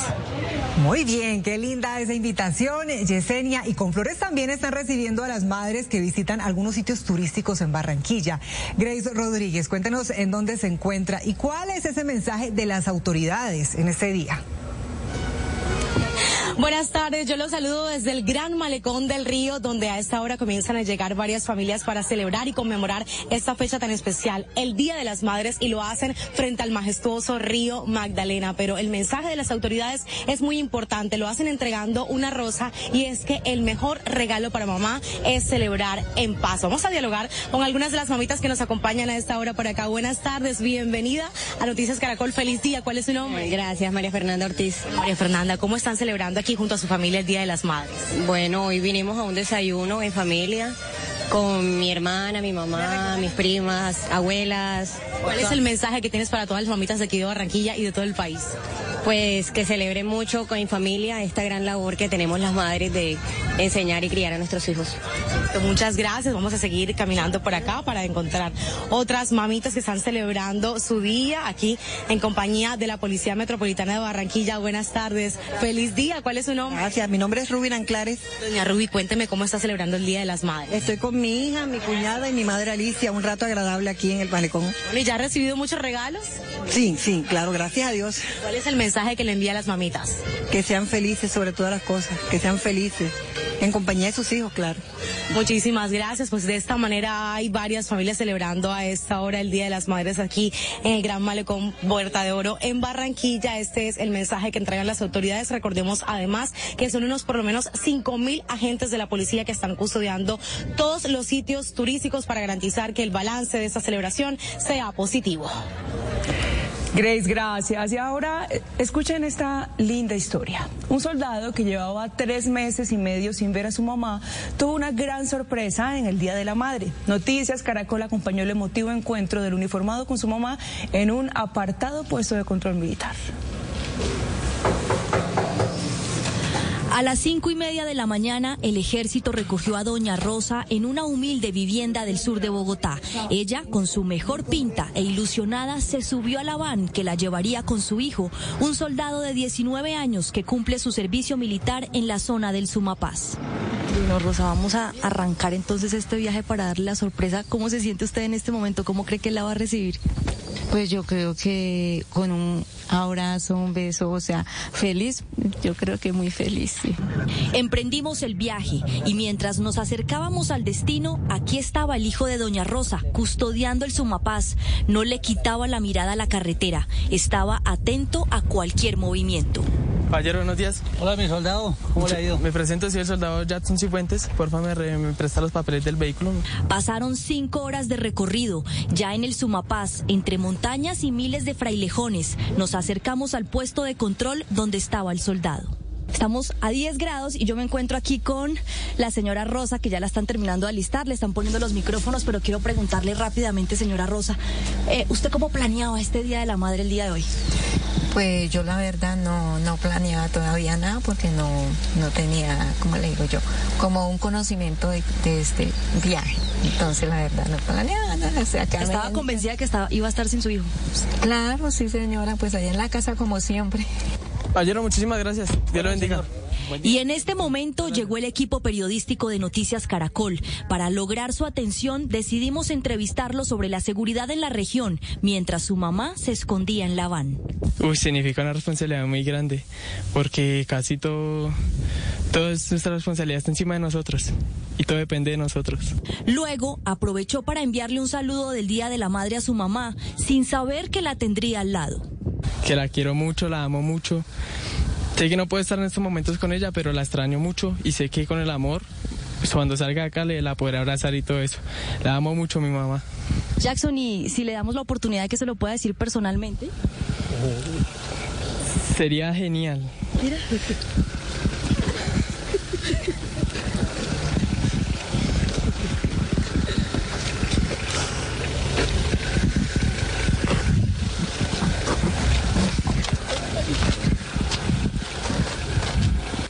Entre risas y lágrimas recibió ese abrazo que esperaba hace tres meses y que seguro perdurará con él durante los otros seis que le restan de servicio. Que la amo mucho, madre. Que la madre. Pensé que no la llevo acá, madre. No. Estoy muy contento de ver a mi mamá. Muchas gracias. Mi hijo significa mucho para mí. La verdad, me ha tocado como madre sacarlo adelante y él es mi, mi amor, o sea, él es como mi bebé, él es como, mejor dicho, como mi consentido. Sin soltar su fusil, Cifuentes no dejó de abrazar a su mamá. Aunque doña Rosa no dejaba de admirarlo y se aferraba a la mano de su hijo, se despidieron. El soldado Cifuentes, con su nariz roja y el cosaco militar cubriendo su cabeza, seguirá trabajando como guardián silencioso del Sumapaz.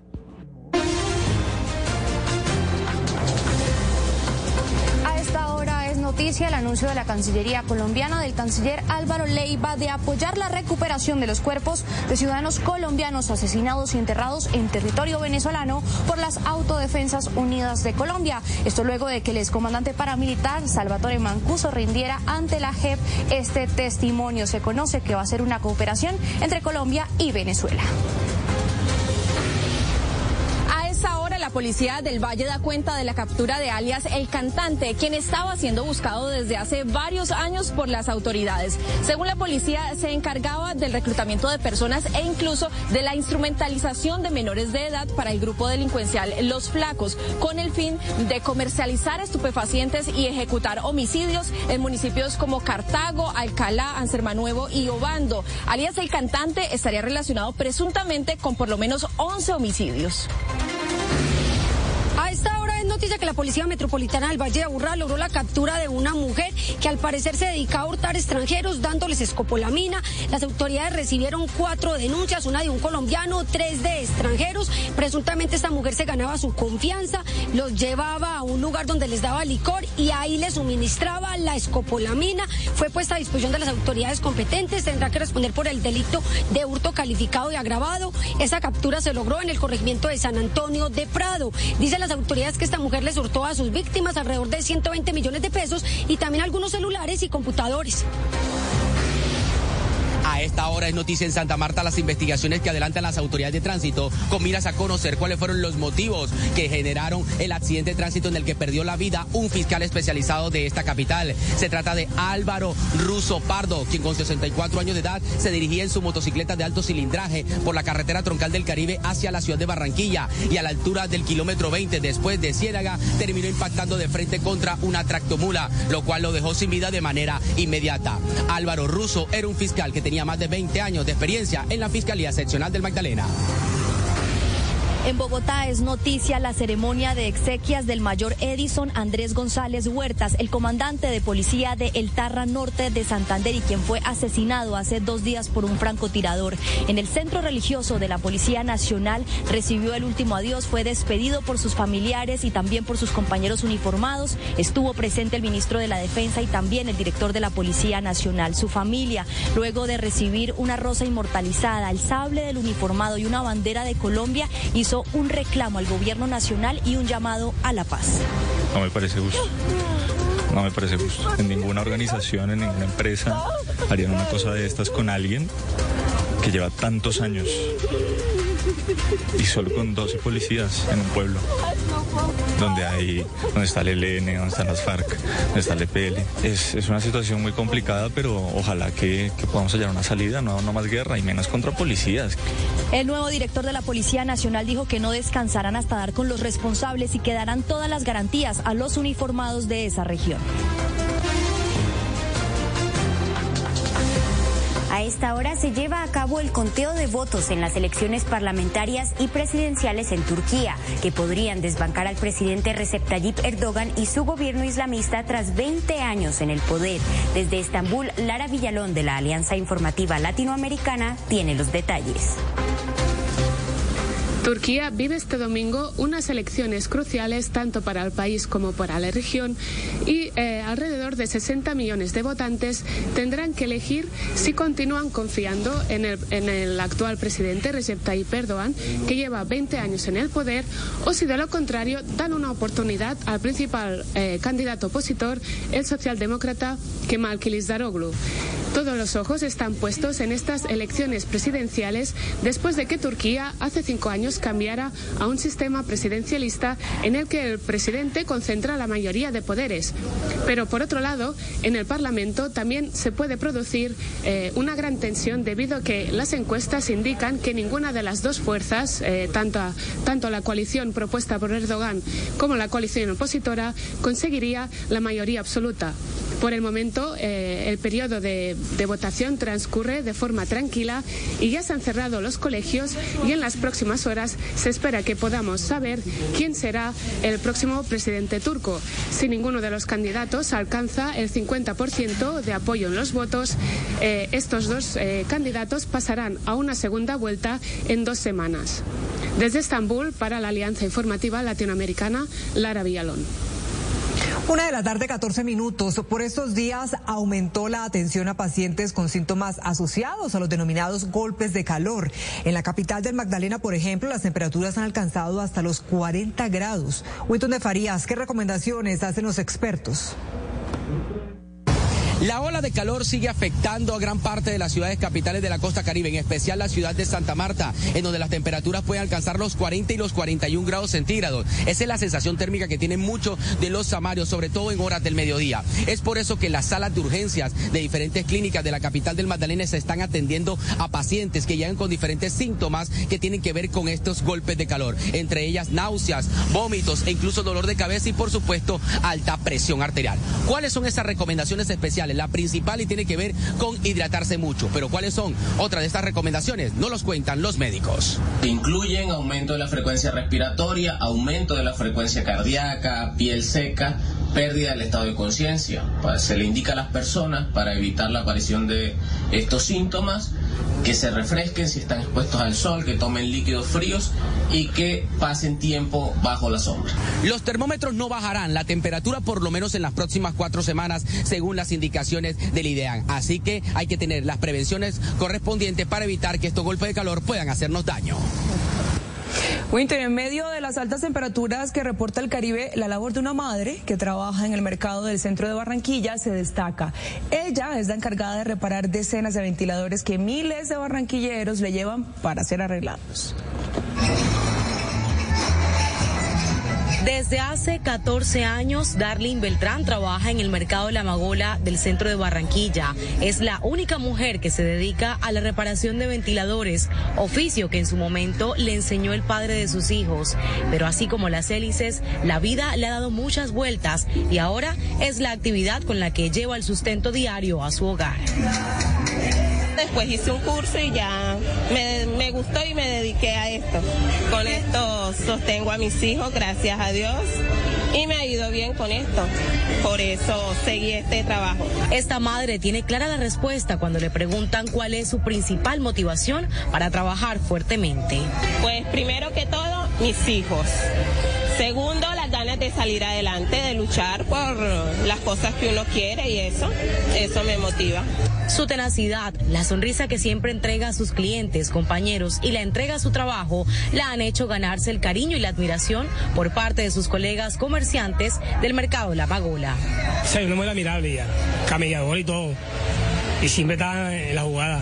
Ella se desempeña en todo lo que es arreglar abanico acá y verdaderamente es una ayuda para el mercado porque casi todo uno de nosotros traemos los abanicos acá de nuestra casa para que ella nos los arregle. Que sí podemos, que nosotras las mujeres podemos echar para adelante y que ánimo, para adelante, así como soy yo, yo soy una mujer guerrera echada para adelante, no me dejo de nadie. Un ejemplo de la fortaleza que caracteriza a las madres, aquellas que por amor a sus familias todo lo pueden pueden. El gobierno nacional y las generadoras de energía aprendieron las alertas ante la inminente llegada en julio del fenómeno del niño, una temporada de sequía e intenso calor. Lo que se quiere evitar a toda costa es que Colombia sufra un apagón o racionamiento, pero ¿hay riesgos? Veamos entonces cómo estamos. Este es el mapa de las plantas que nos dan energía en el país. Son más de 150 hidroeléctricas, nuestra mayor fuente, pues cerca del 70% de toda la energía que consumimos se genera en ellas. Dentro de las tres más importantes hidroeléctricas, eléctricas están la del Cuavio, la de San Carlos en Antioquia y Chibor en Boyacá. Después están las plantas térmicas, en total 61. En ellas, a través de los combustibles fósiles, se genera el 30% de la energía que consumimos. De las más relevantes están GESELCA 32 y Tesorito en Córdoba.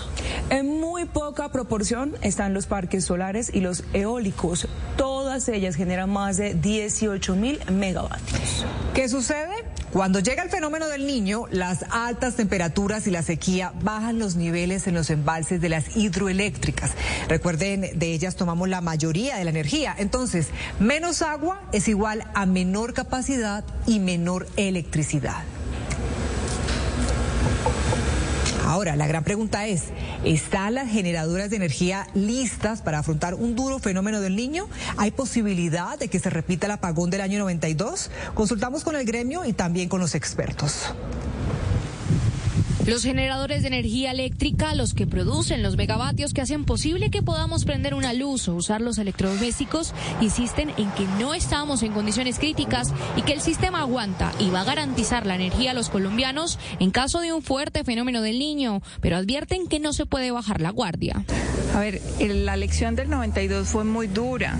El país pasó más de 10 horas diarias sin energía eléctrica y yo creo que esa lección nos costó mucho pero eso nos, nos, nos hizo poder construir el diseño de mercado que tenemos hoy. Es un diseño de mercado robusto, fuerte. Que... Reconocen que ante una sequía el sistema se va a estresar y le piden al gobierno nacional que se trabaje en conjunto. Pues el gobierno sabemos que está buscando paralelamente con un objetivo loable bajar las tarifas de energía, pero lo que puede significar una baja de tarifa de energía hoy puede significar no tener los recursos para atender la demanda en el, en el corto plazo. A nivel energético, el país depende de las hidroeléctricas, las que transforman el agua en energía.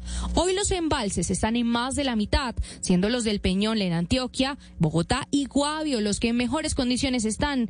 Pero si estos bajan su capacidad, hay plan B. Las térmicas están preparadas para cuando se requiere su generación, porque se han reducido los aportes hídricos, estén listas para generarles y cumplir el país. Pero ¿cómo se asegura que van a responder? La respuesta está en el cargo por confiabilidad, una especie de impuesto que todos los colombianos hemos pagado en la factura desde el año 2006. Se estima que dicha plata hoy ascienda a los 68 billones de pesos, dinero que además entra a respaldar los altos precios que puedan generarse por el fenómeno del niño, es decir, que las facturas no lleguen tan caras a los hogares colombianos. Pero hay una, una cosa básica que ya desde ya hay que hacerlo que también se ha hablado poco aquí, que es la reducción, la eficiencia energética, hacer más con menos energía. Este es un poco, no solamente se trata de va a incrementarse mucho la energía y necesitamos mucha energía, sino también tenemos que hacer las mismas cosas con mucha menos energía. Insisten los expertos que también debe haber una voluntad personal de los ciudadanos para que en una situación crítica se pueda responder, como ahorrando energía desde ya. Una de la tarde, 21 minutos, hacemos una pausa, pero antes recuerden que también pueden seguir los hechos que son noticia en Colombia y el mundo a través de nuestra cuenta en Twitter. Somos arroba noticias caracol. Y cuando regresemos a Noticias Caracol, primero la gente les vamos a contar, hay alerta en Santander por la alta accidentalidad vial en San Gil. Las autoridades buscan al responsable de arrollar con su carro a un grupo de personas. Y en el Chocó, por fallas con el Internet, más de 200 deportistas podrían quedarse sin competir en los Juegos Nacionales. Ya les contamos de qué se trata. Además, los bomberos de Bogotá celebran hoy 128 años de servicio a la capital. Les tenemos detalles de la fiesta en su honor. Ya volvemos. Estás escuchando Blue Radio y bluradio.com. Learning to swim is a magical time in a child's life. The excitement of the water, playing with friends, making memories on vacations that will last a lifetime. British Swim School has locations throughout the U.S. where we specialize in teaching anyone to swim, from babies to adults, beginners to those who need a refresher pre-summer. British Swim School's instructors make learning to swim fun with gentle teaching methods. Sign up your kids for swim lessons at BritishSwimSchool.com. En Blue Radio encuentras información. La una de la tarde en punto. Es un gusto seguir con ustedes en Blue Radio. Desarrollo de las historias del día. Donde a esta hora se acaban de tomar, como usted mencionaba, Deportes. en el fútbol colombiano. Música y actualidad. Está hablando a esta hora el presidente. Inicia la tarde con un nuevo aire. Meridiano Blue. Con Ricardo Ospina y el equipo de noticias de Blue Radio. Te acompañamos en cada momento del día. En todas partes. App móvil, streaming, redes sociales, Visual Radio en YouTube, bluradio.com y todas nuestras frecuencias en el país. Blue, más que radio. La alternativa. Para conocer una historia hay que investigar, hablar con los protagonistas, buscar todos los datos y recorrer paso a paso sus detalles. Todo con la ayuda de Los Informantes. El programa de periodismo investigativo de Caracol Televisión llega a Blue Radio. Espérelo todos los domingos después de Encuentros Blue. Los Informantes por Blue Radio y bluradio.com. La alternativa. Una aventura en la selva tendrás con golosetas de limón. Golosetas es puro sabor. Y contigo en el deporte, golosetas chocolate. Golosetas pura diversión. Y si la música es tu vida, golosetas de vainilla. En el recreo o en tu fiesta, golosetas de fresa. ¡Hey! Golosetas. Mamás, de ahora en adelante queremos golosetas. Golosetas, las nuevas galletas rellenas con sabor a limón, chocolate, vainilla o fresa. En Blue Radio hacemos una pausa musical y en un momento regresamos con las noticias. Lately, I've been, I've been losing sleep, dreaming about the things that we could be. But baby, I've been, I've been praying hard. Said no more counting dollars, we'll be counting stars. Yeah, we'll be counting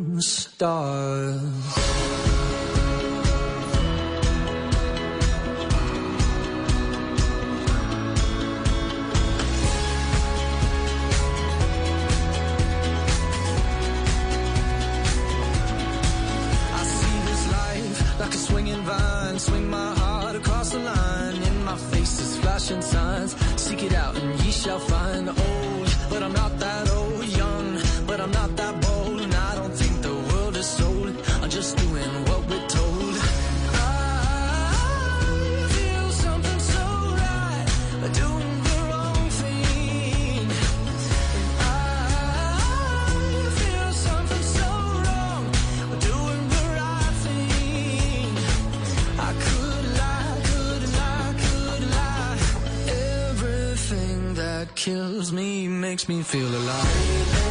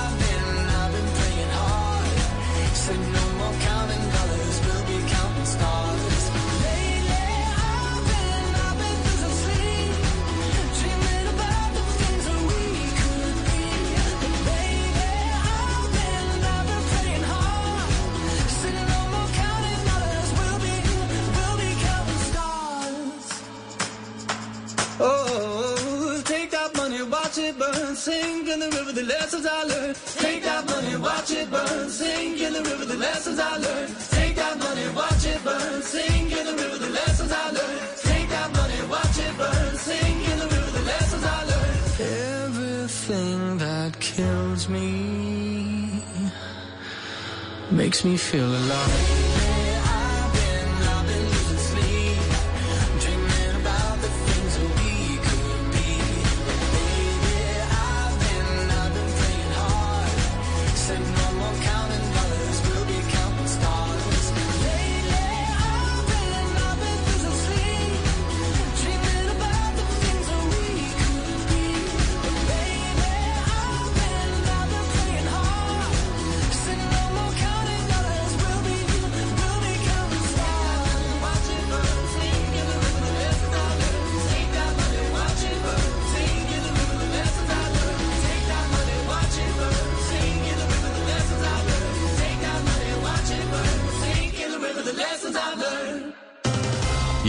En Blue Radio regresamos con las noticias de Colombia y el mundo.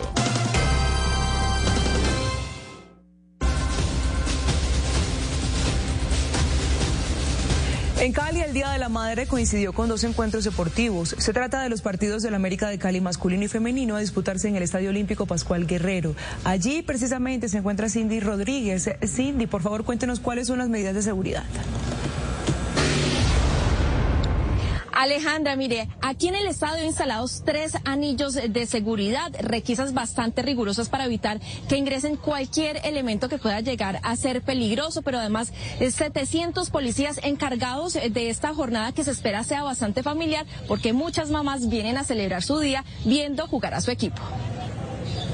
Con las cuatro tribunas del San Fernandino habilitadas y una expectativa de máximo aforo, la policía de Cali dispuso desde muy temprano un operativo de seguridad para los encuentros deportivos que disputarán el América de Cali masculino contra el Once Caldas y el equipo femenino contra el Atlético Nacional. siendo muy estrictos para evitar que se entren armas blancas, pólvora eh, e igualmente estupefacientes, elementos contundentes que puedan generar daño a los hinchas, pero también de pronto cuando se lanzan hacia los jugadores. Hinchas como Néstor Guapacha, que llegó temprano al estadio para disfrutar de la jornada, hizo un llamado de los ciudadanos. El fútbol es algo de vivir en paz, de vivir tranquilamente en familia y de disfrutarlo, obviamente. Eh, se, se sabe que cuando se pierde el equipo, pues uno siente frustración y todo, pero no es para desquitarse con las demás personas. Hay que vivir las cosas en paz y en calma. El ingreso para aficionados de los equipos visitantes está prohibido. Por eso, desde Cali, la policía realizó coordinaciones con las autoridades de Caldas y Medellín para evitar que grupos de hinchas lleguen a la capital del Valle. Que no hay puertas abiertas para el ingreso de hinchas del Deportivo Caldas. Eh, tenemos los controles en las vías requisando a aquellos buses que han salido con hinchas que sabiendo que no hay ingreso aquí al, al estadio para que no lleguen a la ciudad. 26 puntos donde concurren aficionados a ver los partidos y celebrar fueron priorizados por las autoridades quienes también realizan vigilancia a través del helicóptero, drones y cámaras de videovigilancia. Diez personas resultaron heridas en San Gil Santander luego de ser embestidas por un vehículo. El departamento ha vivido una serie de accidentes durante este fin de semana. Este es el momento cuando un vehículo se sale de la vía y embiste a 10 personas que estaban departiendo en un establecimiento público del municipio de San Gil en Santander. El conductor, que al parecer estaba en estado de embriaguez, huyó del lugar. En la vía que comunica el municipio de Socorro con San Gil, a la altura de la isla, se presenta un siniestro vial, el cual involucra una camioneta color negra la cual arrolla a 10 personas. Los heridos fueron trasladados en patrullas de la policía hasta el Hospital Regional de San Gil. Cinco de ellos ya fueron dados de alta, cuatro continúan en observación y una mujer debió ser intervenida quirúrgicamente.